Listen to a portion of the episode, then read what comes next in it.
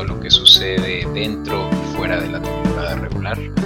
Estamos ahora iniciando con una nueva cobertura sobre todos los equipos que están eh, deseosos de llegar a ese Super Bowl siguiente, el Super Bowl 56, que se va a efectuar además en Los Ángeles, en el SoFi. Ah, haremos una cobertura especial sobre el campeón Tampa Bay y también un rival divisional, los Carolina Panthers. Vamos a iniciar con este episodio patrocinado por Cerveza Lobo Negro. Empecemos.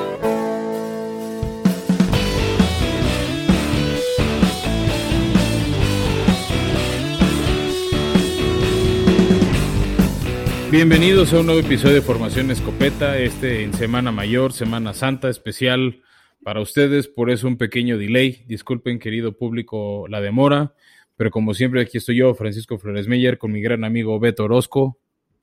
¿Qué Fran? ¿Cómo estás? Y muchas felicidades. Gracias, para los que no saben, me casé, por eso también un poco de delay, una disculpa. Pero muchos, entre ellos invitados regulares de este podcast, además de mi co-host, vieron que nos la pasamos bien en un ambiente cuidado COVID free, entonces, este, pero esa no fue la única emoción de la semana, Beto. Nos dio la NFL a todos los fans una gran noticia que, que va a ser el primer escopetazo, entonces yo digo que ya, directo allá. Órale. Pues Beto, a principios de la semana anunció la NFL que es oficial 17 partidos de temporada regular, sube un juego más para todos los fans, se quita un, partido de, de, pretemporada, ahora solo serán tres. Y pues hay muchas reacciones encontradas, los fans estamos contentos, varios jugadores no les fascinó porque puede ser un desgaste físico mayor. Y otro tema interesante, Beto, o que a mí me duele, es que los mexicanos perdemos nuestro puente Super Bowl. Sí, pero bueno, eh, este año ya lo habían pospuesto, ¿no? En realidad el puente fue el fin siguiente del Super Bowl. más en realidad creo que se ajusta. Más que posponerlo, en México el puente es el primer lunes de febrero. Y el, Super Bowl con el calendario de 16 partidos era el primer domingo de febrero. Entonces, si teníamos lunes 1 de febrero como este año, pues no había, no había puente Super Bowl, sino que el puente era un fin antes.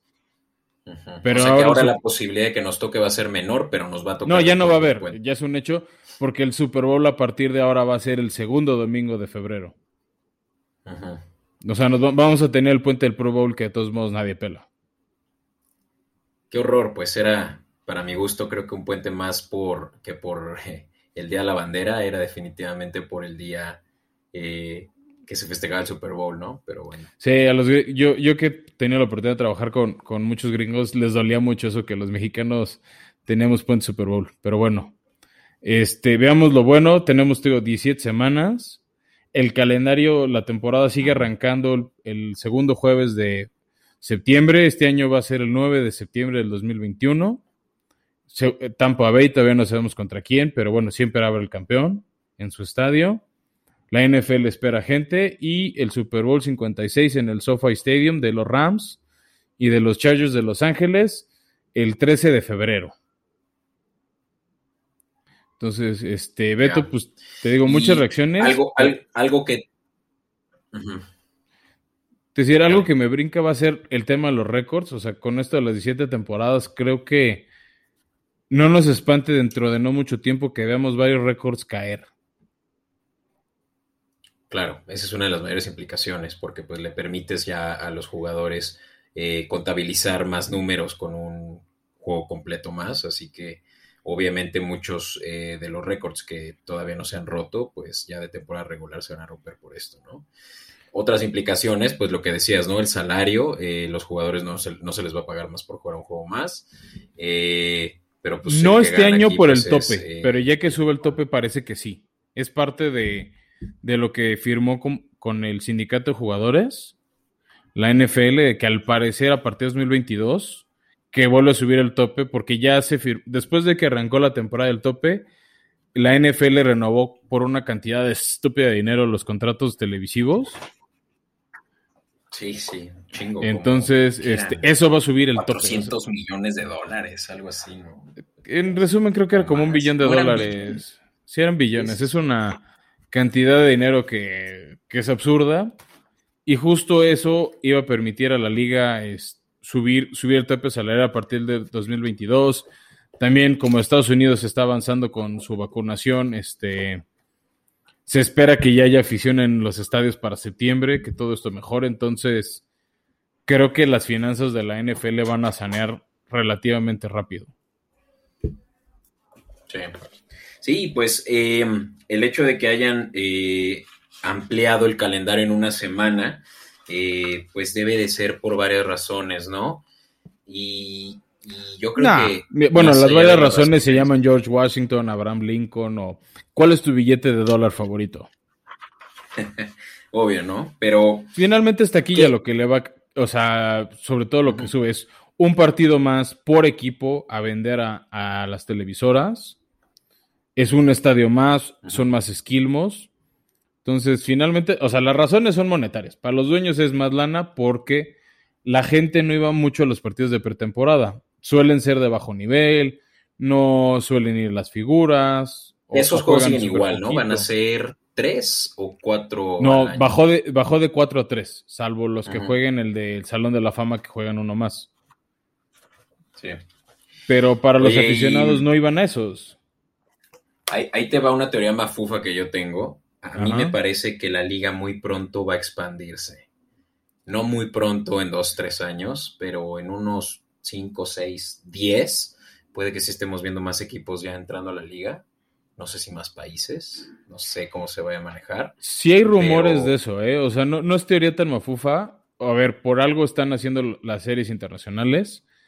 De hecho, con el nuevo contacto y con esto los partidos, todos los equipos en un lapso de ocho años, a más tardar, tienen que jugar al menos un partido fuera de Estados Unidos, ya sea en México, ya sea en Japón, que es de las ciudades que bueno, los países donde suena que la liga se quiere expandir, Londres, que ya hay cuatro de cajón, y sí, además de esos de cajón está Brasil entre los planes de la NFL y dicen por ahí Argentina o Chile, por la situación financiera de esos países no sé, pero igual expandirse más a Alemania, antes estaba la NFL Europa, entonces ciudades como Barcelona o Alemania, o sea, no me sorprendería en un futuro no tan distante como dices Beto, que empiece a haber más partidos ahí y, por ahí equipos de expansión, ¿no? Empezar a crecer la liga. Donde más ha oído el interés es México y Canadá, simplemente por los usos horarios y por las distancias a viajar de los equipos. Sería un viaje menos pesado volar a México que un transatlántico o transpacífico hacia Japón o hacia Europa.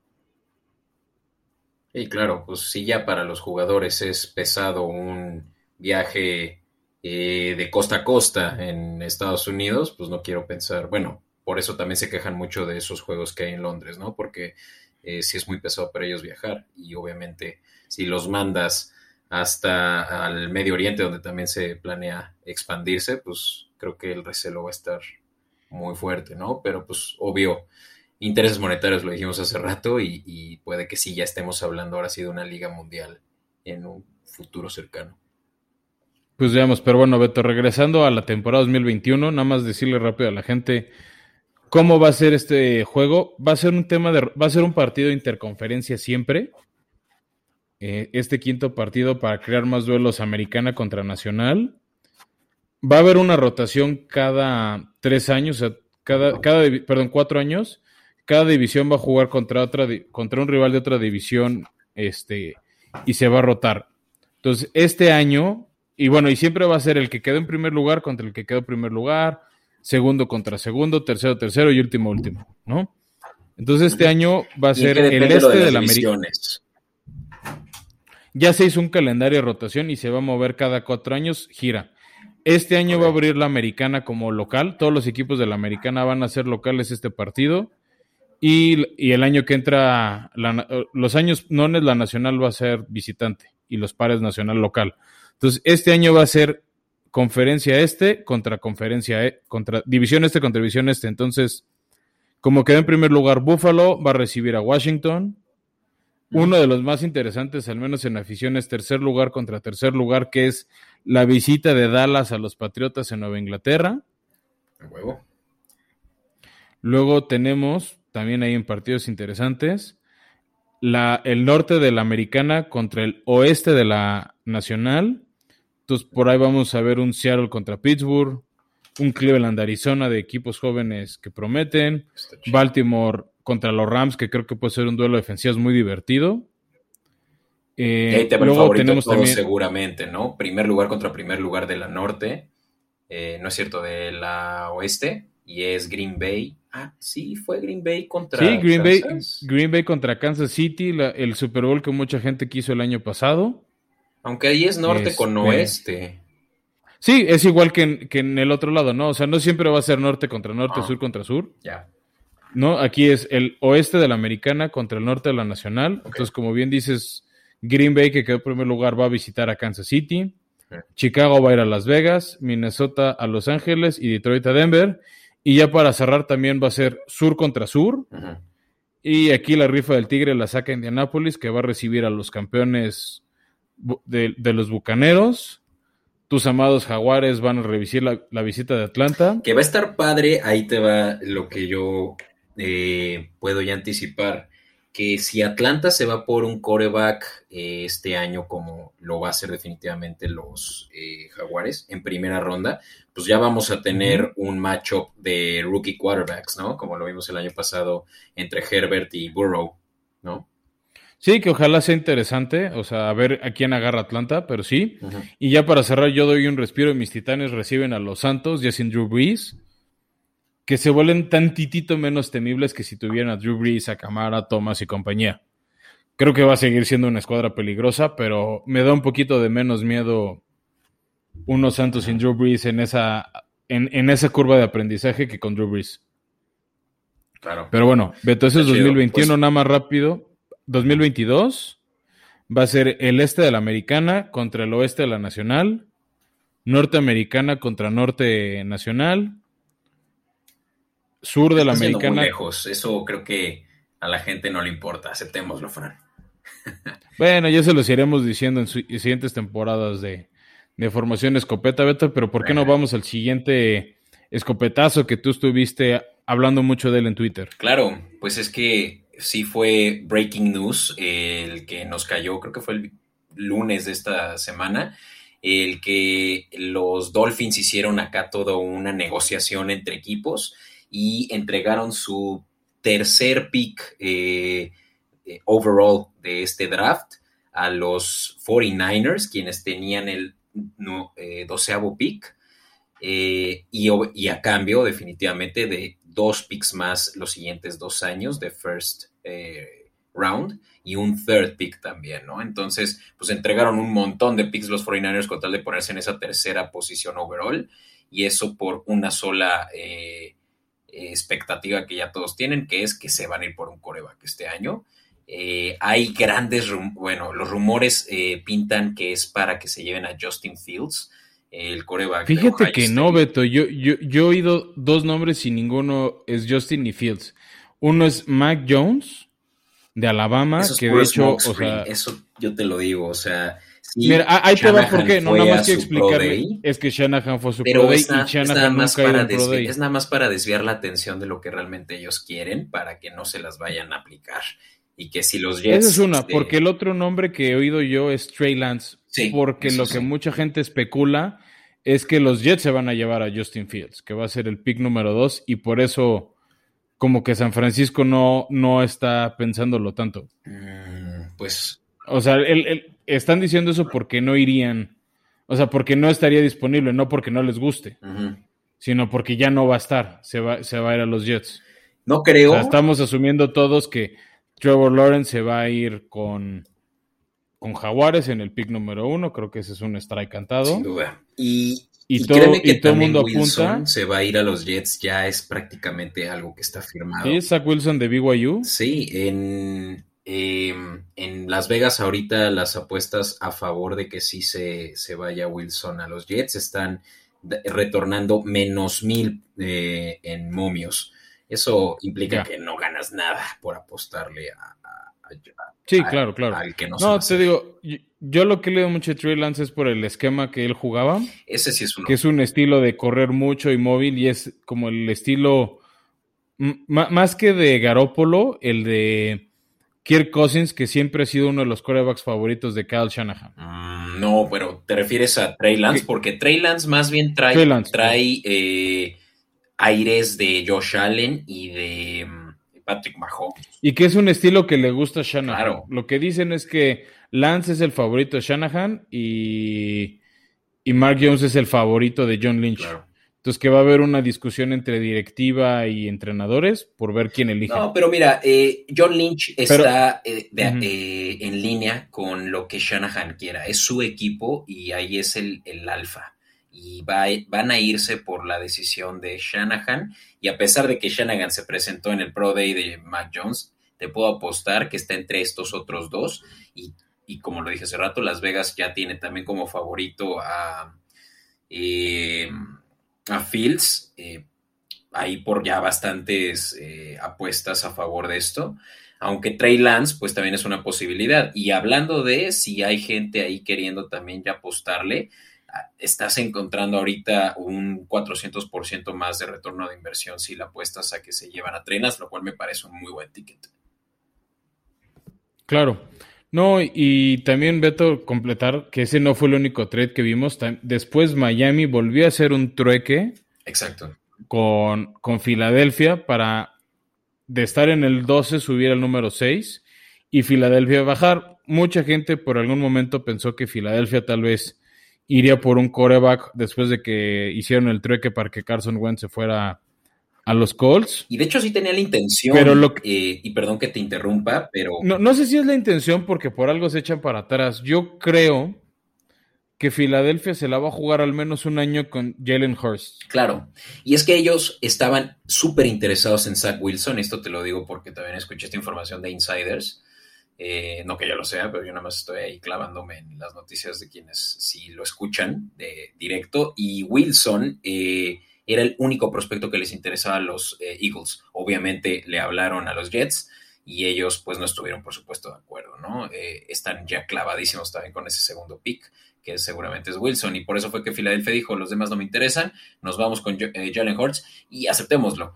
Jalen Hurts es casi la misma apuesta hoy por hoy que tal vez Trey Lance, que tal vez Justin Fields, porque pues esa migración al pro pues puede ser similar para estos dos tres jugadores, ¿no? Entonces, sí, definitivamente Filadelfia no tiene mucho valor que, poderle sacar a esta posición en el número 6, porque es un equipo que no está listo para competir como lo es Miami, que justamente como lo yo puse en Twitter, eh, Miami está seguro de que su, eh, la persona que buscan o las personas en las que están interesados, jugadores, eh, no se van ni en el 3, pero sí se habrán ido para el 12, por lo cual se posicionan en el 6 y están seguros que van a tener uno de ellos dos.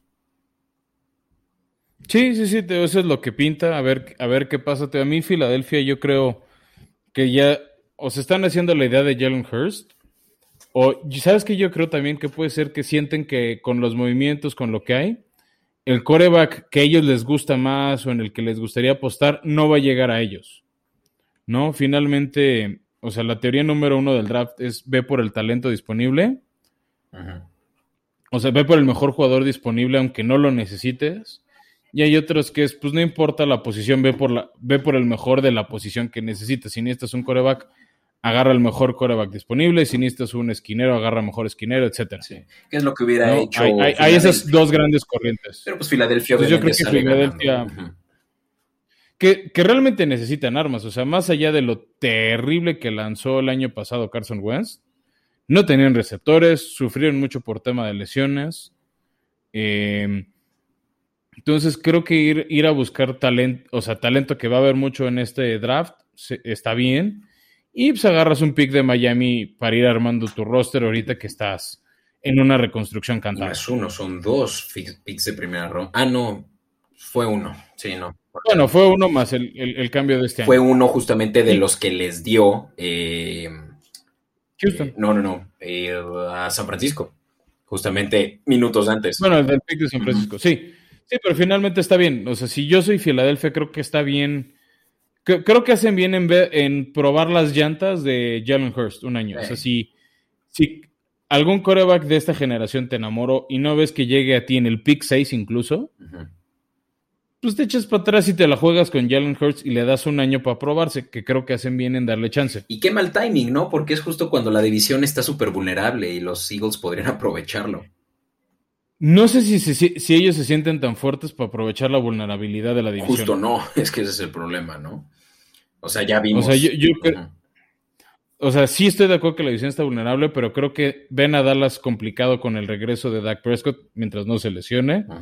Gigante se ha agarrado muchas piezas en agencia libre y, y, recuperan a Saquon Barkley. Washington tiene una defensiva muy fuerte. No tienen coreback o no me fiaría de Taylor Henneke ahorita. No, pues Fitzmagic. Ya están listos. Bueno, sí, Fitzmagic va a ser el uno. ¿Para qué nos engañamos? Y tiene una defensiva muy buena. Y ya tienen receptores, entonces sí. Creo que creo que si eres Filadelfia está bien apostar a reconstruir. No sé si la afición tenga la paciencia de uno o dos años, pero bueno. Claro. O sea, creo que es, creo que es el movimiento inteligente si eres Filadelfia. Y ya, Beto, para cerrar el último escopetazo, creo que es la historia del off-season hasta ahora sigue siendo. Y dediquémosle un ratito a esto, un minuto, no vale la pena indagar mucho, pero sí. nada más es decir, se siguen sumando demandas a Deshaun Watson, ya está la policía investigando, entonces creo que ahora sí ya podrían venir veto suspensiones, simplemente porque ya, ya empieza a haber investigación criminal. Ahí es cuando la liga dice, momentito, una cosa son temas civiles, ya temas criminales, ya es cuando vienen las suspensiones ya es cuando vienen medidas más severas por parte de la liga. Veamos qué pasa y lo iremos narrando, ¿no? Sí, sí está muy denso y bueno, ya también habrá momento para identificar si realmente se trata de algo justificado o más bien le quisieron manchar el futuro los, eh, los Houston, iba a decir Oilers, eh, los Tejanos. ¿Es un complot? Es un complot, ajá. Eh, no sé, o sea, bueno, a mí no, me, no soy eh, conspiracional, no tengo ese tipo de, ideologías, pero esto huele raro, ¿sabes? Pero bueno, es una historia para otro momento. Mira, también hay gente con comportamiento destructivo gacho y... Sí. En fin. No, o sea, no sé. Pues sí, Fran, hay obviamente eh, mucho de qué hablar de eso, pero yo creo que para el draft es para cuando puede que ya esto esté, pues sí, teniendo más cuerpo. Va. Pues bueno, Beto, preparando el draft y preparando la temporada 2021, decidimos para el off-season hacer unas coberturas especiales. Vamos a ellos. Venga. In tight coverage. Bueno, Beto, para este off-season vamos a hacer la cobertura como la hicimos en temporada regular, pero ahora con el foco de hablar de los 32 equipos y qué necesitarían hacer para ganar el Super Bowl. Y específicamente de este equipo, ¿qué necesita hacer para repetir el Super Bowl? Si alguien sigue sin entender de quién hablamos, son los Bucaneros de Tampa Bay, los actuales campeones de la liga, comandados por Tom Brady. Y Beto, a mí lo primero que me brinca de Tampa Bay yendo hacia la temporada 2021 es que regresan los 22 titulares del equipo. creo que te es algo que nunca habíamos visto. Te contestaron ellos haciendo este, justamente estos movimientos, ¿no? ¿Qué tenemos que hacer para ganar otro Super Bowl? Traer a todos de vuelta, literal. O sea, keep it simple, bring the boys back. Y eso hicieron y, y, y es algo que no sabía yo si iban a poder hacer. No, y quedaron con un cap space, lo estaba viendo hace ratito, nada más de un millón por debajo del límite, lo cual pues quiere decir que lo lograron. Sí, no, o sea, yo tenía la duda porque tal vez algunos jugadores de ya soy campeón, ya quiero más, págame, este, no, ¿qué, pasa, no? Y por eso muchos equipos campeones se desarman. Entiendo la ambición de los jugadores, finalmente es su profesión, les pagan por hacer esto, y lo dijimos desde la agencia libre, se van por el dinero. Y pero yo creo que algunos la apuestan a ganar en endorsement, en patrocinios de soy el campeón y me van a dar dinero. Entonces, creo que hizo muy bien Tampa en, hacer contratos inteligentes entre este año y años futuros para no perder a nadie y aprovechar lo que les quede del kilometraje de Brady. Y créeme, ahorita que lo dijiste, y no me voy a cansar de decirlo yo, eh, este es el efecto Brady, Fran. O sea, Brady viene a decirles a todos, oigan, ¿tienen suficiente con uno? Porque yo no. Yo no tengo suficiente con siete y, quiero ganar otro. Sí, claro, Brady en cuanto se curó la en cuanto se curó Brady la cruda de su campeonato del bowl, del del barco y todo eso, dijo, y ya pensando en el 8. Claro. Que está bien, me fascina esa mentalidad ganadora. Y obviamente a todos se les embarra eso, ¿no? Es como de, claro, güey, ¿y, y cuánto, te, cuánto me tengo que bajar en mi salario? Y eso lo hizo Brady este año. Eh, eso es a mí lo que me impacta mucho de cómo logra eso con sus compañeros, porque lo mismo vimos en Patriotas. claro. Y, y, no todos los jugadores están dispuestos. Y para mí un ejemplo es alguien súper talentoso como Aaron Rodgers. No baja su salario o, o, no baja mucho sus pretensiones. Es como, yo soy el mejor de mi posición, págame como lo que soy. Kirk Cousins, eh, tantos que están eh, mejor pagados que Brady, eh, el mismo Garapolo. Y, y, por supuesto que no se bajan el suelo, pues porque no tienen esta eh, disposición ganadora. Puede, es fácil decirlo, pero realmente sí ponerte a, reconstruir un equipo prácticamente tú como general manager, siendo coreback. O sea, habla que tienes toda la motivación encima de ti y, te sobra para darles a tus compañeros, ¿no? Y, como lo decíamos al principio, ¿qué necesita Tom, eh, Tampa Bay para, llegar a otro Super Bowl? Pues hacer lo que hicieron el año pasado y hacerlo mejor, que es traer a todos de vuelta, están mejor engranados, ya nada más necesitan literalmente poner las manos a la obra. Es más, no solo jugadores, coaches. Muchas veces vemos que los eh, ofensivos eh, y defensivos, los coaches ofensivos y defensivos se van a otros equipos, pues porque claro, pues son los juguetes nuevos y, y, mejor recompensados de la liga y se van a otros equipos ya como head coaches. Pues no, regresaron todos, todos incluyendo los, sí, los sí, coaches, sí. ¿no? Wow. Yo, yo, eso también me llama mucho la atención, que tampoco pasa siempre, es no perder a los entrenadores. Uh -huh. Este, porque también eso luego pasa, ¿no? Los equipos buscan agarrar ese talento, esa mente brillante que llevó a otro equipo a triunfar, a mejorar, etcétera. Este, y me da gusto por Tampa, creo que era un equipo alegre. Y bueno, hablando de lo que creo que tienen que mejorar, es eh, número uno, creo que necesitan profundidad en la línea ofensiva. No porque sea muy mala, pero finalmente tienes que cuidar a Brady, tienes que darle tiempo. Lo vimos en el lado contrario, ¿no? La presión al coreback te puede complicar la vida. Por eso destruyeron a Mahomes. Y hubo partidos en que su línea ofensiva se vio un poco débil o endeble. O sea, partidos, por ejemplo, me acuerdo un Monday Night contra Rams sufrieron mucho. Un Thursday Night contra Chicago que tienen jugadores, o sea, estamos hablando de los mejores este, pass rushers de la liga como Aaron Donald o Khalil Mack. Le hicieron la vida difícil a Brady y acabaron perdiendo. -huh. Entonces, para mí un tema importante es seguir protegiendo a tu coreback. O sea, está probado que da igual, o sea, yo, no, creo que no necesitas un receptor élite en la liga para triunfar y sí una línea ofensiva de élite o una línea que proteja al coreback. Claro, y más si tu coreback tiene 43 años, ¿no? Eh... Aunque tenga 21 como Burrow, te lo rompe. Claro. A Tom Brady lo saquearon 21 veces este eh, último año, eh, lo cual es below, es bajo. Es below average. Ajá. Eh, sin embargo, es un golpe el que necesitas para poder lesionar a un coreback, así que obviamente tienes que cuidarlo lo mejor posible. Aunque Christian Wirfs, eh, su primera selección del draft del año pasado, les fue súper eh, benéfico pues a mejorar esa protección, ¿no? Y, trajeron de vuelta eh, pues esa misma línea, así que pueden simplemente esperar en trabajar en cerrar esos huecos, ¿no? La... Sí, que, la... que te diría, si yo soy Tampa Bay, o sea, yo lo que quería es buscar más piezas. Yo, bueno, algo que a mí me gustaría que haga Tampa y en algunos mock drafts están haciendo es ir a buscar corredor, porque Leonard Fournette no lo hizo mal, pero hubo momentos a lo largo de la temporada que se perdía.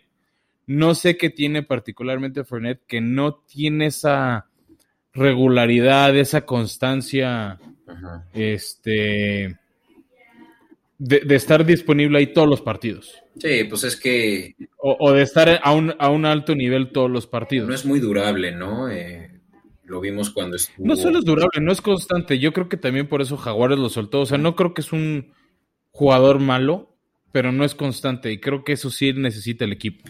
Sí, eh, definitivamente running back, que puede haber disponibilidad yo creo que en el draft, esto no es algo que ya buscaron en agencia libre y no hay mucho ya tampoco que ofrezcan. Había la posibilidad, había quienes creían que se iban a traer a mi gallo James White, sweet fit de los eh, Patriotas a, Tampa. Más amigos de Brady. Más amigos de Brady, eh, pero no, eh, se quedaron también con Ronald Jones, que bueno, en realidad él no, no, peligraba para irse, pero sí con Fournette. Y, yo creo que se van a ir en, el draft por un corredor. Está por ahí Etienne, si es que lo estoy diciendo bien, que es uno de los mejores rankeados para este draft y va a estar disponible seguramente en ese pick 32. Así. Sí, no, no, no hay muchos equipos de primera ronda que vayan por un corredor. De hecho, por ejemplo, hace un año Kansas City agarró a Clyde Edwards Hilaire, que fue creo que de los mejores corredores novatos. Me gustó más James Robinson, me gustó más James Robinson de, de, Jacksonville, pero... De, Washington, varios mejores. Sí, pero Clyde, Clyde Edwards Hilaire, mientras no estuvo lesionado, estuvo ahí. Eh, mira, fue... y, también para los novatos fue un año rudo, no hubo la misma preparación, no, no hubo la misma adopción que espero este año sí va a haber. Entonces, bueno, creo que Tampa Bay puede ir por un corredor que además ahorita no va a ser, no va a ser el uno, entonces te da tiempo de irlo formando y que se adapte. También creo que pueden ir buscando, esa, ir reforzando su línea ofensiva. O sea, no tanto para que sean titulares ahorita, pero que se vayan formando y adaptando y preparando al equipo. A ver, ahorita veo, veo que tienen en su roster a es Ryan Jensen, que es un buen centro. Tienen como te dije, a Christian Wirfs, que fue un excelente tackle eh, derecho. Y a eh, Ali Mappet, eh, bueno, no nada más y, pero de, guardias a Alex Capa y Ali Mappet, quienes también estuvieron pues bien rankeados, sobre todo Ali. Te digo, yo no lo veo tan mal. Necesitan depth, necesitan mejorar si en caso de que uno se les lesiona tener a alguien ya sustituto. Josh Wells no jugó el año pasado, pero también es un buen veterano que tienen ahí en tackle. O sea, sí es, es, una posición que tienes que tener siempre súper eh, segura, ¿no? Porque pues tu coreback es algo que pretendes eh, defender siempre. Antes que otra cosa. Sí, no, te, o sea, yo creo que el sumar cuerpos, el, tener esa, como dicen los gringos, ese depth, esa profundidad en la banca para cuando haya una lección, algo, y lo que dices, el espíritu de Brady, de next man up, el que sigue listos, este, eh, o sea, va, a estar interesante, ¿no? O sea, creo que hacen bien. También he oído que muchos este, que buscan algo de edge, rushers, más presión. Finalmente tienes jugadores muy buenos como Gerson Pierre Paul o Ndaka Monsu. Pero ya son Que renovaste, que van a estar un tiempo. Exactamente. Creo que no está de más ir pensando en ese cambio regeneracional, en buscar gente joven, gente fresca. Y más que tienes este nuevo partido adicional, creo que pensar en ir construyendo banca, en ir en ir teniendo sustitutos, en darle un respiro. ¿Sabes qué si les hace este, falta? Y esto yo creo que va a ser la posición que van a cubrir en el primer draft, en el primer pick del draft, safeties. Tienen a un muy buen safety en Mike Edwards, pero fuera de eso, a mí me gustó mucho cómo jugó Anthony Whitfield, pero no es realmente un excelente safety, ¿no? Eh, perdón, Whitehead, Jordan Whitehead. Eh, y, la verdad no, no, no siento que estén muy fuertes en esa área de, la secundaria. Y hay... Sí, que esa, es, que esa es otra de las necesidades, ¿no? O sea, creo que ahí es donde tienen que estar buscando reforzar. O sea, lo dijimos, se mantienen los titulares. Hay que reforzar la banca para que cuando lo necesites, si hay alguna lesión, si hay algún golpe en lo que los atienden, tengas a alguien listo y que responda. Claro. Sí, pero realmente no tienen que hacer mucho, o sea, tienen que continuar con la fórmula que traían, permitirle a Brady que, no reciba tantos golpes y que tenga separación de sus receptores, que eso sí tiene. Mike Evans, eh, regresaron, eh, ¿cómo se llama? Con, ay, se me fue este gran receptor. Chris Goodwin, que está con la etiqueta. Gracias por salvarme. Ahorita el único que no está confirmado que regrese y si es por un tema de dinero es Antonio Brown. Exacto, es el único que falta. Lo habían aceptado pues con un, o sea, con un salario menor porque tenía nueve partidos de suspensión, no iba a jugar toda la temporada y yo creo que ahora que sabe que puede jugar toda la temporada, está pidiendo un sueldo más alto. No sé si esté pidiendo lo que llegó a ganar con Steelers, lo que pretendió ganar con Patriotas y con los Raiders, Pero bueno, o sea, entiendo que, le- que él esté buscando más dinero. Sí, sí, no. Bueno, obviamente porque ganaba, s- no ganaba nada. Eh, creo que le pagaron lo equivalente a un rookie deal. A un novato. Ajá. eh, pero sí, vaya que, que van a poder ahí hacer mucho, más bien muy poco y de ahí sacar mucho. Y probablemente ya el draft sea lo que les dé literalmente ya solo, pues, eh, talento nuevo, ¿no? Hay muchos corners que creo que también podrían aprovechar. Está Caleb Farley, quien puede caer a la posición 32. Eh, no creo que esté, más bien no, definitivamente no va a estar disponible el mejor corner que probablemente se vaya en el top 10. Eh, Patrick Sultan. ¿Quién dices tú? Surtain. No, yo creo que no. Mira, yo creo que él y Newsom son de los prospectos de, esquinero más alzaditos Ujú. o, o- o más valorados. De hecho, Newsom lo ven caer hasta mis titanes, Ah, que sí creo que un esquinero no haría daño. Pero bueno, ahorita no estamos en esa cobertura. Creo que si esquinero no les haría daño. no. Y ya tal vez en rondas más adelante, si yo soy bucaneros, este, tal vez bu- buscaría linebackers, ¿no? Lo mismo, rotación. Claro, sí, tienes a Levante David que le acabas de dar también un contratazo, pero pues también los eh, linebackers escasean mucho, ¿no? Es una de las posiciones también más difíciles de cubrir. Pues es que también son de los que más se lesionan, o sea, por, por la naturaleza de su posición de, porque de repente no saben si van a ir a presionar o van a cubrir y un golpe de un tight end, Ajá. tratar de frenar a ciertos corredores que son muy físicos, como un Henry, como un Christian McCaffrey, un Ezekiel Elliott, pues te acaban mermando, ¿no? Claro. Ahí te va Pues, tío, mi- yo creo lo que la mejor que les podría les pasar a a- los bucaneros en este draft. Y yo me estoy clavando mucho en el draft, pero porque ya, ya lo siento eh, en la sangre. Sí, Eh, ya, safety. Falta menos de un mes. Trevon Moy Moyrig. Si les cae ese güey que está rankeado como mejor, eh, 17avo mejor jugador disponible, eh, ya ganaron, ¿sabes? Pero muy difícil que tal vez lleguen a que, a que no se los lleven los eh, Raiders, eh, definitivamente los Cowboys no, porque seguro se van a ir por Surtain, como decía que es el mejor safety de este, de este draft, pero si no, pues tienen otras opciones, ¿no? Está por ahí Jamar Johnson, quien es de los que más se espera que drafte eh, Tampa en esta primera ronda, si es que se van por safeties. Ya, pues, pues veamos, creo que Tampa es de los equipos que más fácil la tiene, ¿no? Pues sí, sí, sí, sí. O sea, están muy completos, pues. Pues claro, como todos los años, el campeón pues va a venir. No, y porque no perdieron piezas, ¿no? Al final lo- este, no perdieron y creo que eso los hace completos y le hace la vida fácil. Y bueno, Fran, yo creo que también hay un equipo más del cual podemos hablar de la misma, confe- de la misma división y son las Panteras de Carolina, un equipo no con un fanbase muy, eh, eh, muy grande en México, pero sí pues bastante famoso desde la llegada de Cam Newton y, y con ello que los llevó hasta el Super Bowl hace un par de años.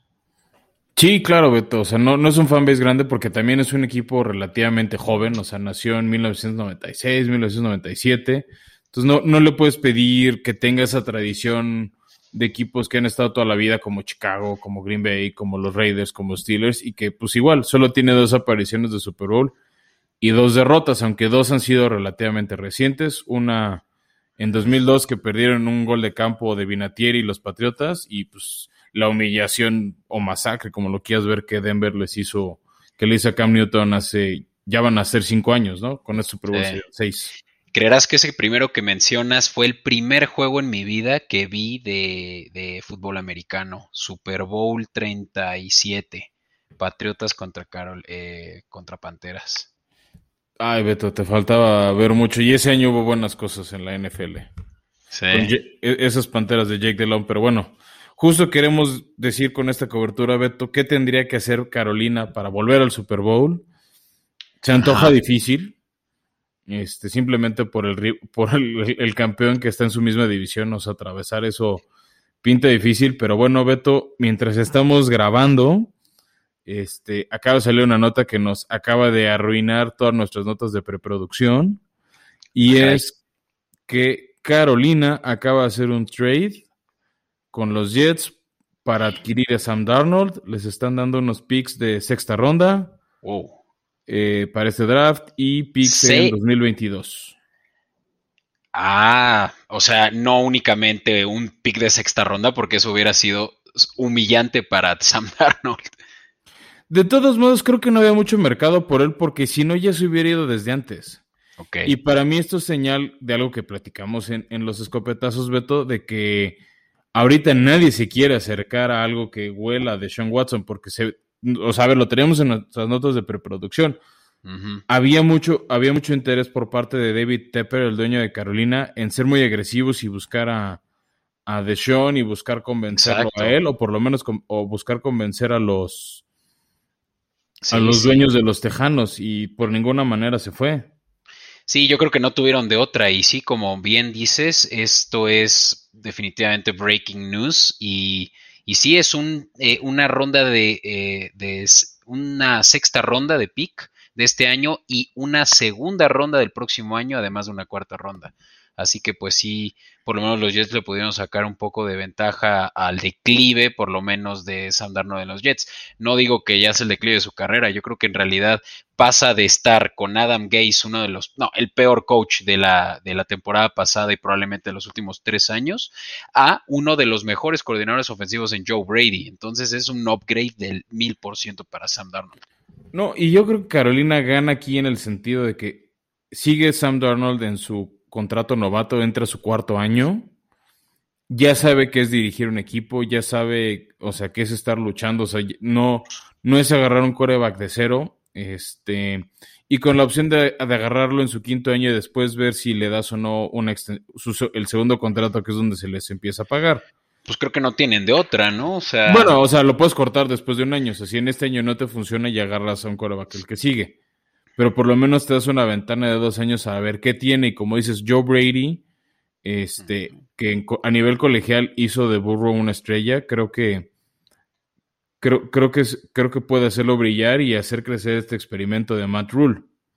Uh -huh. ¿No? Sí, que... y la, la, pregunta del millón es: ¿tú crees que Sam Darnold empiece antes que Teddy Bridgewater la próxima eh, temporada? En la Justo te decir, yo creo que con esto le abren la puerta a Teddy Bridgewater de irse. O sea, ahorita estoy viendo en los primeros tweets, este, pues de especialistas en esto de la rumorología como Adam Schefter, que con esta opción Carolina le está dando a Teddy Bridgewater, la, le abre la puerta a buscar un trade o buscar acomodarse en otro equipo. No me sorprendería que en uno de esos Bridgewater acaben broncos, que necesitan un coreback. ¿Cuál es el tema de Carolina y de Denver, por ejemplo? Es que son equipos que eligen relativamente bajo de los primeros que eligen. O sea, son los picks 8 y 9, uh -huh. respectivamente. Y yo creo que el pool de buenos corebacks ya no va a llegar para allá. Entonces yo creo que Carolina nunca estuvo enamorado ni de Trey Lance, ni de Justin Fields, ni de... Bueno, obviamente sabemos que Trevor Lawrence nunca va a llegar, ¿no? Pero ni Zach Wilson, pero yo creo que no les gusta ni Mac Jones, ni Trey Lance, ni nadie así, como para intentar o, o, o creer que les va a caer a ellos. Sí, Yo creo que si no te convence al 100 uno, o sea, no estás súper enamorado de una de las opciones que ves posible en tu zona del draft, no está de más apostar dos años por Sam Darnold. Tienes a Christian McCaffrey, un gran corredor, o sea, para mí el segundo o tercer mejor corredor hoy en día de la liga. Creo que solo detrás de Su Majestad Henry y de Alvin Camara. Que esto va a cambiar este año, ¿no? Creo que por lo menos ahorita son los dos mejores corre corredores y Christian McCaffrey tuvo una lesión muy fuerte el año pasado, solo jugó tres partidos. Uh -huh. Pero algo que, que, hay que reconocerle tanto a Matt Rule como a Joe Brady es que hicieron funcionar esa ofensiva. Pues qué loco esto. La verdad a mí me, me, hace pensar que hicieron lo correcto los Panthers en ya superar la posibilidad que tenían con Watson, que como lo hablamos al principio del episodio, ya la tiene muy difícil a estas alturas de, del partido con más de 20 eh, demandas civiles y que ya la liga está de más eh, encima de él buscando... Eh, sí, ya huele a castigo. Ya huele, ya huele a una suspensión y pues obviamente Carolina pues sí tenía esa oportunidad de mejorar su coreback. No lo mejora sustancialmente, considerando que Sam Darnold estaba en el hasta abajo también de las estadísticas de los eh, Pero también titulares. tú lo dijiste, estuvo con Adam Gase, no tenía armas en los Jets, seamos sinceros, Jets no tenía jugadores ofensivos, o sea, solo tenía Frank Gore. Sí, Jameson Crowder que estuvo lesionado, pero mira, ¿sabes con quién regresa? Con Roddy Anderson. Pues con él, o sea, Anderson tuvo buenos números, a ver qué tal. Roddy Anderson también lo hizo muy bien el año pasado. ¿No? Este, yo creo, o sea, si yo fuera el gerente general de Carolina, con el draft, yo creo que van a empezar a, fortalecer esa línea ofensiva. O sea, si yo creo que le vas a dar estos dos años a Darnold para ver qué te puede dar o no. Pero yo creo que es momento de buscar línea ofensiva, tal vez un par de receptores, un tight end, ¿no? Que desde que se les fue Greg Olsen hace un par de años no han sabido cubrir esa vacante al 100. Y tal vez reforzar este, esquineros y safeties, porque el año pasado Carolina le invirtió mucho a, la defensiva, creo que tuvo una defensiva competente, ya ves cuántas veces te hizo quedar mal con sus cinco victorias, sí. promociones de picks. Sí, este, justamente yo creo que es una mejor defensiva la que demostró a finales de la temporada pasada y que ahora solo pueden tal vez mejorar pues ciertas áreas, ¿no? Tienen ahí también eh, ese hueco de Luke Kuchny que ya se fue desde hace rato y no cubren con un buen linebacker, eh, safety tú lo dijiste, eh, corners y van a haber varias buenas opciones al principio, al top 10 del, del draft. Yo creo que un excelente pick que ellos podrían considerar para hacer esa dupla con eh, Morton, quien también trajeron de vuelta, pues es tal vez Slater, un tackle ofensivo quien seguramente va a caer al picocho, porque dudo que Pinay Struwell sea el, que caiga, eh, bueno, no se haya ido ya para ese momento. No, yo creo, o sea, el, el tackle ofensivo que más he escuchado yo es uno de apellidos Siwo. Eh, yo he visto a varios ex tackles ofensivos, sugiriendo que se vaya a Cincinnati para proteger a Burrow. Yo he visto a los mismos fans de Cincinnati decir que este, no les importa, o sea, que no quieren un tackle ofensivo porque hay muchos tackles ofensivos en, en el draft, que más bien les gustaría que vayan por, por un receptor como Pitts. Este, Kyle Pitts es como el que más, o es el mejor prospecto a nivel receptor de los Gators de Florida. Pero yo, si yo fuera Carolina, iría por tackle. O sea, ya si, si Cincinnati no quiere ir proteger a Burro, que es una idiotez de nada, sirve tener al mejor receptor, al siguiente Jerry Rice, si no tienes con qué proteger a tu coreback y, que le pueda lanzar el balón. Esa eh, es mi opinión. Reenfocando la atención en nuestra cobertura de los Panthers, independientemente de la decisión que tomaran los eh, Bengals, Sewell quien es la mejor opción en tackle probablemente, y te digo que también hay ese debate entre algunos analistas que Slater también viene muy bien. Eh, uno de esos dos va a estar disponible para el 8 y yo creo que esa puede ser una de las opciones que tome Carolina para proteger a Sam Darnold, quien pues también tenía las peores líneas ofensivas en Jets y vimos que eso obviamente le, duele, ¿no? El no poder tener protección. Y, y, no lo sé, Fran, ya ahorita lo platicaremos en nuestra nueva sección. Eh, de la cual platicaremos, pero no sé si esto cambia el panorama de Panthers sobre cómo vaya a terminar su temporada.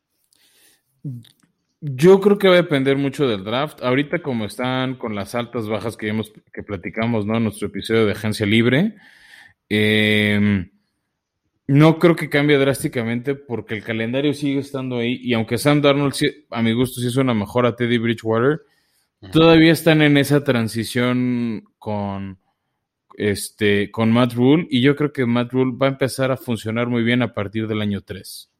Porque él no tenía un equipo tan armado. Está armando su equipo, y ya empezó a armar la defensiva.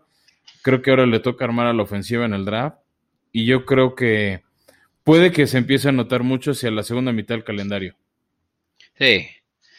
Listo, Bran. Pues eh, ya hablamos sobre estos dos equipos de la eh, División Sur de la Nacional y pues con ello vamos a aprovechar para eh, abrir esta nueva sección de la cual platicaremos justamente sobre pues las apuestas que pueden tal vez nuestros escuchas ya empezar a, considerar sobre eh, futuros del NFL.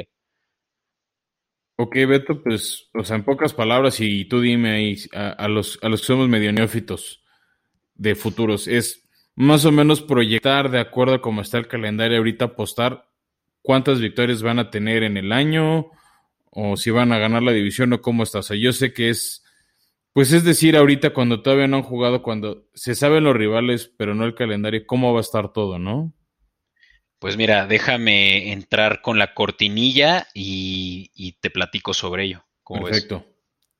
Eso.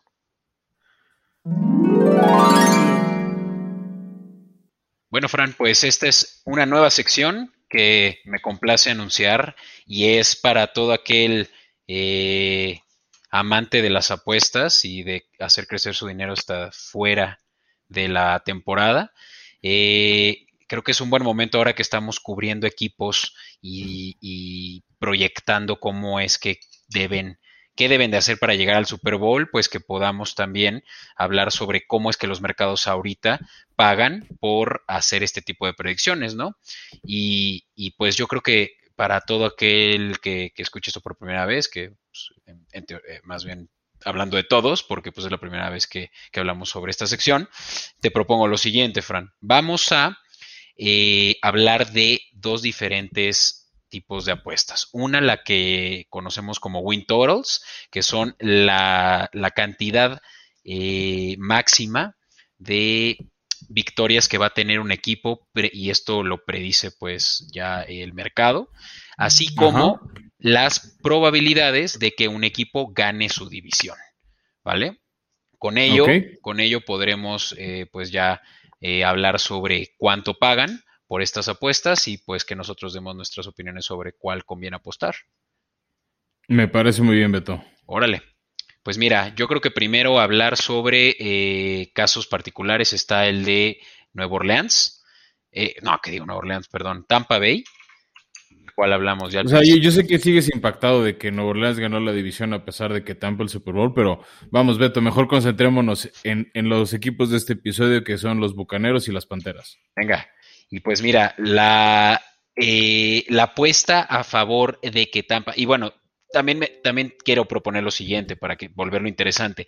Vamos primero, antes de decir en cuánto está el mercado, cómo lo pone Las Vegas, eh, ese momio, eh, bueno, más bien esa línea, mejor dicho, eh, ¿cuál es, tu predicción, ¿no? Quiero que me digas cuántos juegos le das a Tampa Bay eh, ganados al final de su temporada. Recuerda que puedes decir también decimales en el caso de que fueran a haber empates.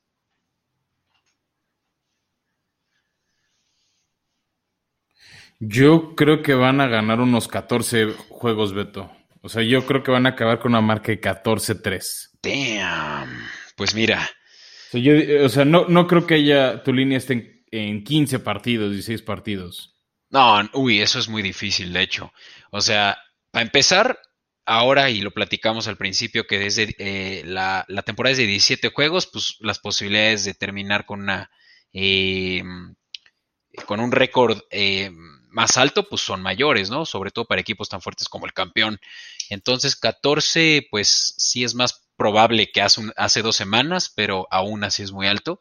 Yo te voy a decir, mi línea yo la considero en 11 y eso uh -huh. tomando en cuenta que no he visto la línea y, y, mira, ahora mismo veo que sí estoy más cerca yo que tú y es 11.5 a lo que la vende ahorita Las Vegas. Eso quiere decir, con 11 victorias quedas corto y es obviamente si le apuestas al, al under y si le apuestas... Pues abajo, ajá. Uh -huh.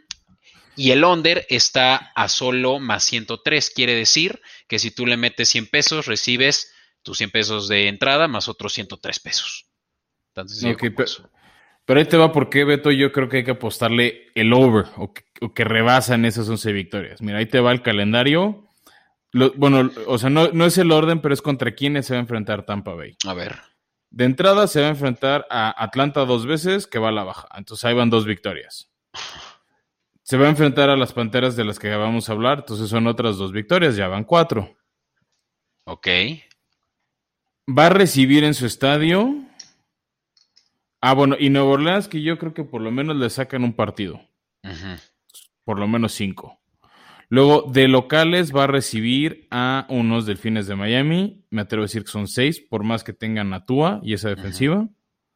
Que bueno, eso te lo puedo poner de chance sí, chance no. Van a ganar a los vaqueros este, de locales.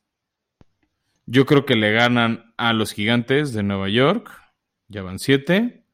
Y luego van a tener visitas ganables, a mi gusto, en Indianapolis, en los Jets.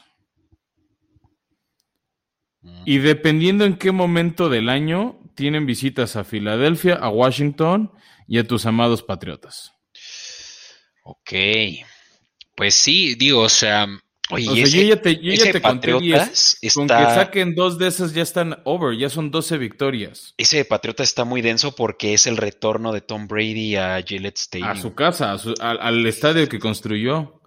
Mira, Tómala. o sea, derrotas, o sea, posibles derrotas que yo veo o partidos así complicados es recibir la visita de Buffalo a Tampa Bay y aún así quién sabe, porque Tampa es el local. Bueno, supongamos que lo pierden. Ahí van en 16. Ahí va una derrota, ajá, o sea, ahí va una derrota. Un- una posible, o sea, que vuelvan a repetir derrota contra esa defensiva de Chicago que sabe presionar al Sobre todo ahora que no está Mitch Trubisky, ya no es un desastre esa of- ofensiva, ¿vale? Eh, con Dalton no me fío, pero ya llegaremos a la cobertura de Chicago. Ok, van 15, pues. Van a visitar, van a visitar a los Rams Uf, ese va a estar duro. con, con, con nuevo quarterback, o sea, con Matthew Stafford y esa defensiva que se mantiene en general intacta y que también ya le ganó Rams el año pasado. O sea, estos bucaneros campeones les ganó Rams en su estadio. O sea, ganaron en Tampa Bay, entonces no me sorprendería que ganen ahora en SoFi Stadium, ¿no? Entonces, por lo menos esas, esas son tres potenciales derrota. Y si juegan en en, diciembre, enero, o sea, no me sorprendería una derrota contra Washington o Patriotas. Filadelfia, con la reconstrucción que traen y Jalen Hurts, veo muy poco probable. O sea, sería una Eh, no, sorpresota. esa es una papa. Eh, los juegos divisionales siempre son difíciles y como tú Y dijiste, por eso te digo que una posible derrota en Nueva Orleans. O sea, ya van cuatro derrotas. y una de los Falcons con Arthur Smith ahora en los comandos y potencialmente un nuevo coreback. No, no creo que agarren quarterback. Yo creo que se van a quedar con Matt Ryan simplemente por el tema del cap space que tienen que pagar a Matt Ryan. Ok. Atlanta no va. Yo te firmo ahorita, Atlanta no va a agarrar Bueno, más a mi favor, van a tener a Matt Ryan, que es una mejor posibilidad para ganar con mejores armas, dígase Kyle Pitts o Jamar Chase. Sí le pueden hacer daño a una defensiva de, de, de A la defensiva de Tampa, que como no. ya hablamos, eh, en, la, en las secundarias donde tienen sus mayores oportunidades. Por eso, pero ¿tú crees que ese, ese pass rush le va a dar tiempo a Matt Ryan que ya no es tan móvil y que no tiene ahorita juego terrestre? O sea, acab- acaban de llevarse a Mike Davis de Carolina para sustituir a Todd Gurley. Bueno, para, para no necear, porque creo que yo tampoco tendría por qué hacer un caso a favor de que estén por debajo de 11.5, apuéstenle al over. Menos 125 es el momio, eso quiere decir que te regresan, eh, ¿qué son? Mira, ahorita te doy. O sea, si apuesto 100 pesitos, Beto, ¿cuánto me llevaría? Mira, si apuestas 100 pesitos con un momio de menos 125, te llevas 80 pesos más. Ok, no está mal. De hecho, te llevas más que si apuestas a que ganas la división ahorita, a falta de que suceda el draft. Si apuestas 100 pesos a que Tampa gana su división, ¿Ok? O sea, recuperas tus 100 pesos y te llevas 66 pesos más, que es muy poquito. Qué chafa. No, pues más bien apuéstale a Carolina, quién sabe cuánto te vaya a dar. ¿Por qué no pasamos a ellos? Pues mira, vamos pasando a Carolina, abrimos con esa línea. Si Carolina llegara a ganar su división, que como dijimos no se ve tan fácil, con 100 pesos, tu ganancia total son 750. O sea, recuperas tus 100 y 650 más adicionales, nada despreciables. Claro. Pues obviamente para las apuestas los conservadores pues no llegan muy lejos, ¿no? Estamos viendo que realmente hay quienes la apuestan a, a- al Dark Horse y no creo que sea Carolina en esta ocasión, pero pues uno nunca sabe, ¿no? ¿Qué tal que Carolina realmente se halla con Darnold y dan la sorpresa? Pues mira, como dice la máxima de Las Vegas, go big or go home. Pero bueno, hablando del señor Darnold, ahorita tú nos vas a decir la, la línea, Beto, de, de, de- de futuros. Pero mira, vamos a repasar rápido. Su calendario, bueno, ya dijimos, son sus- como todo mundo, sus tres divisionales, ¿no? Que sería Tampa, Santos, Atlanta. La división este de la Nacional, que es Washington, Filadelfia, Dallas y Gigantes.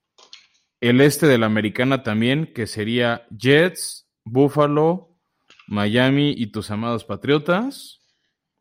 Adicional de sus divisiones tienen a Vikingos y Arizona, que está, está al alce con muchos jugadores nuevos y talentosos. Y el que yo creo que pinta ser el flan de la NFL, los Tejanos de Houston. No, pues es que sí está bien fácil, ¿no? O sea, la este y la sur de la americana. A ver, mira, de entrada yo sí les pronostico dos derrotas contra, contra Tampa Bay. A ver, mira, veamos cuáles son sus posibles victorias. Puede que dividan victorias tanto con Atlanta y Nueva Orleans. Dos van dos. De locales, no sé si le ganen a, a- a lo- al Washington Football Team de Ron Rivera, ¿no? Que sería su regreso a casa. Sí, también es un duelo venganza. Digamos que lo pierden, entonces ahí ya están en 15. ¿No es cierto? Eh, ya llevan No, mira, sí, 14. sí, yo sigo contando las dos victorias. Creo que sí le ganan en casa a Filadelfia, sería tres. Ujú. Yo creo que sí le ganan a Sam, eh, que Sam Darnold, Sam Darnold le gana a su ex equipo cuatro. Uy, otro juego venganza. Bueno esa. Yo creo que sí les va a ganar. O sea, sí va a mejorar mucho los Jets, pero no sé si ya el 2022 va a ser sueño. Ujú. Too soon. Em, Patriotas va a estar difícil, o sea, porque es el, es el juego venganza de Cam Newton. Exacto. Cam Newton va a ir a Carolina.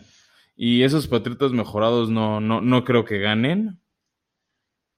Puro drama en Y- esta, en estos duelos, ¿eh? Sí, sí, sí, claro. Este, van a jugar contra los van a recibir a los vikingos. Esa ya, se ve difícil. Pero creo que Vikingos está en reconstrucción y con problemas a sus esquineros con, con la ley.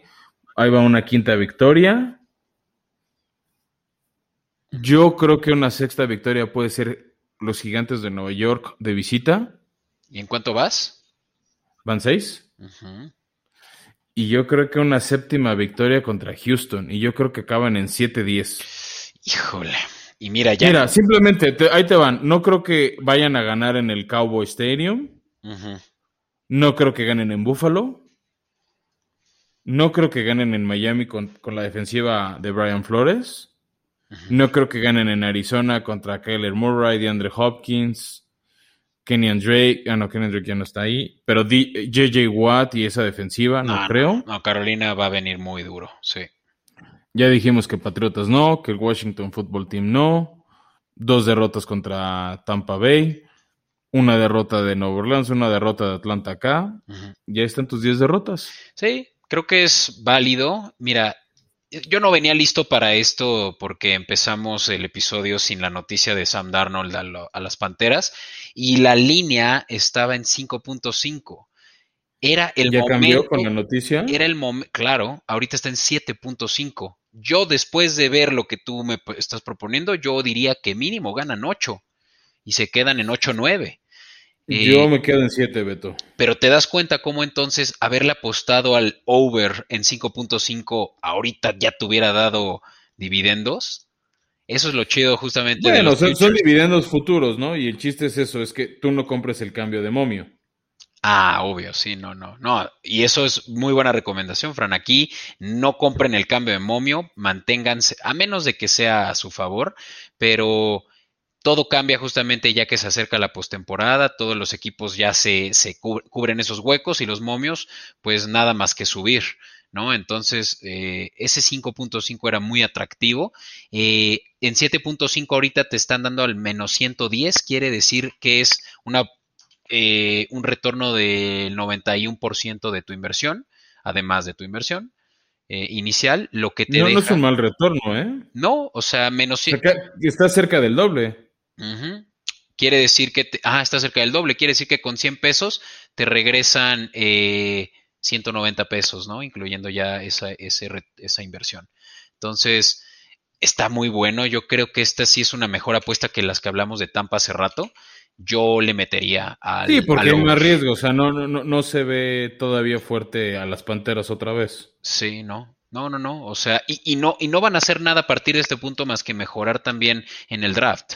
Eh, lo platicábamos hace ratito, seguramente van a cubrir huecos en la ofensiva y le van a dar armas a Darnold, que cabe recalcar que venía súper favorito, no sé, eh, tal vez quien no sabe, eh, quien no sepa mucho de este prospecto, eh, pero Darnold eh, llegó a la liga con el segundo pick del draft po- por los Jets. Tercero, ¿no? Según yo fue el tercero. Mm, sí, cierto, tercero, porque fue Baker, luego Saquon y luego Darnold.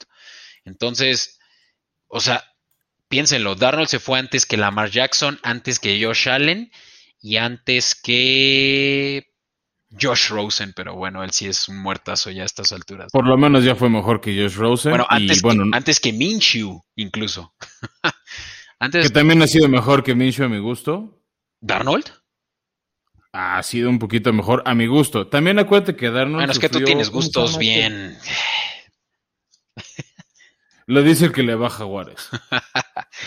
Pues mira, así, así está la cosa con las Panteras. Es una gran oportunidad para meterle porque, insisto, Darnold necesitaba un buen coach, que no lo tenía, y buenas armas que se las quitaron en su primer año. Robbie Anderson, justamente ya, Roddy, perdón, se fue a, a las Panteras.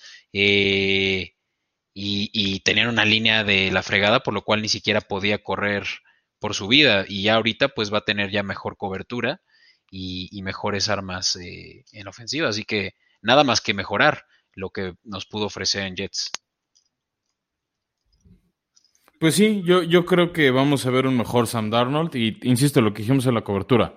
Carolina se compró dos años porque no, es, no estaban enamorados de las opciones de Coreba que les caería y creo que es una apuesta muy barata la que hicieron por Sam Darnold. Sí. Este, y de hecho, pues Sam Darnold cuando, cuando iba, cuando sonaba en el draft, es mucho ruido del que ahorita estamos viendo de Mac Jones que ya tuvimos esa discusión si se va o no se va a San Francisco, etcétera, o a dónde va a caer el, el, señor Jones. Este, ya estaremos hablando de eso en la cobertura del draft.